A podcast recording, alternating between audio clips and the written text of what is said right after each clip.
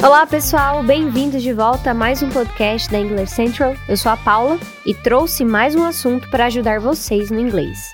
Hoje vamos falar sobre duas expressões que você pode confundir: if I was e if I were. Tem um jeito certo de usar cada uma. Vamos aprender? Muito bem. Começando com if I were, a gente usa essa frase para falar de situações hipotéticas ou imaginárias no presente ou futuro. É tipo expressar um desejo, uma vontade ou uma situação hipotética que é difícil de acontecer. Por exemplo, If I were a superhero, I would use my powers to help people. Se eu fosse um super-herói, usaria meus poderes para ajudar as pessoas. Nem tem chance de eu ser um super-herói, então eu posso usar o if I were aqui com tranquilidade. If I was, a gente usa para descrever uma condição real ou possível que está no passado. Geralmente é para falar de uma situação que realmente aconteceu ou para expressar uma possibilidade de que algo podia ter acontecido. Por exemplo, If I was late yesterday, it was because of the traffic. Se eu cheguei atrasado ontem, foi por causa do trânsito. If I was in your shoes, I would have done the same thing. Se eu estivesse no seu lugar, teria feito a mesma coisa. Então, aqui vão algumas dicas. Use if I were para lembrar de situações hipotéticas no presente ou futuro.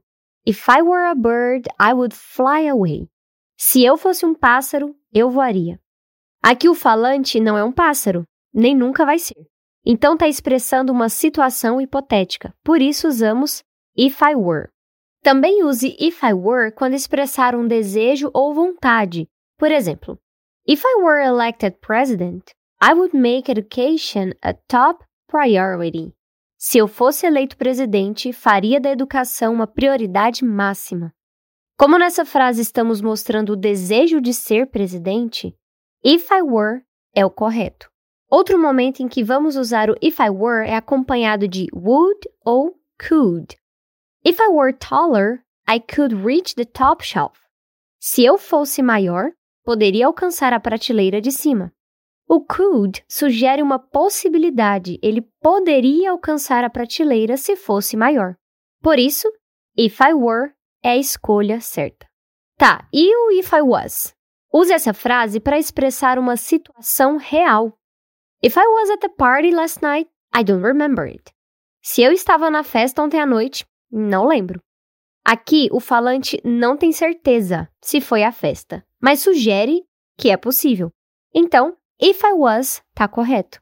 If I was late for work yesterday, I apologize. Se cheguei atrasado para o trabalho ontem, peço desculpas.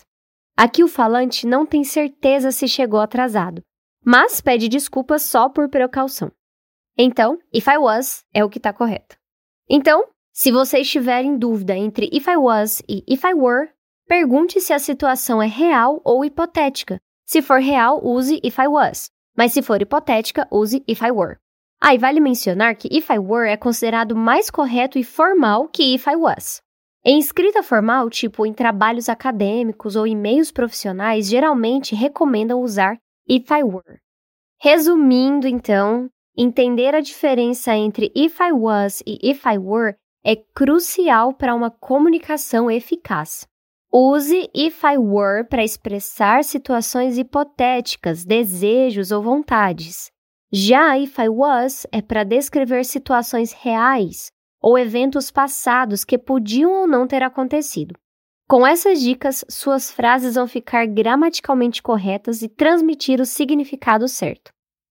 Espero que a aula de hoje tenha te ajudado a entender mais sobre if I was e if I were e que você queira continuar aprendendo com a gente, porque teremos mais lições toda semana. Se quiser mais aulas de inglês, entre em www.englishcentral.com ou baixe o app English Central. Se você curtiu esse episódio, adicione a sua playlist ou clique em salvar nos seus episódios. Espero que seja útil para o seu inglês. Vamos aprender o inglês do dia a dia com a English Central. Até mais, obrigada por ouvir.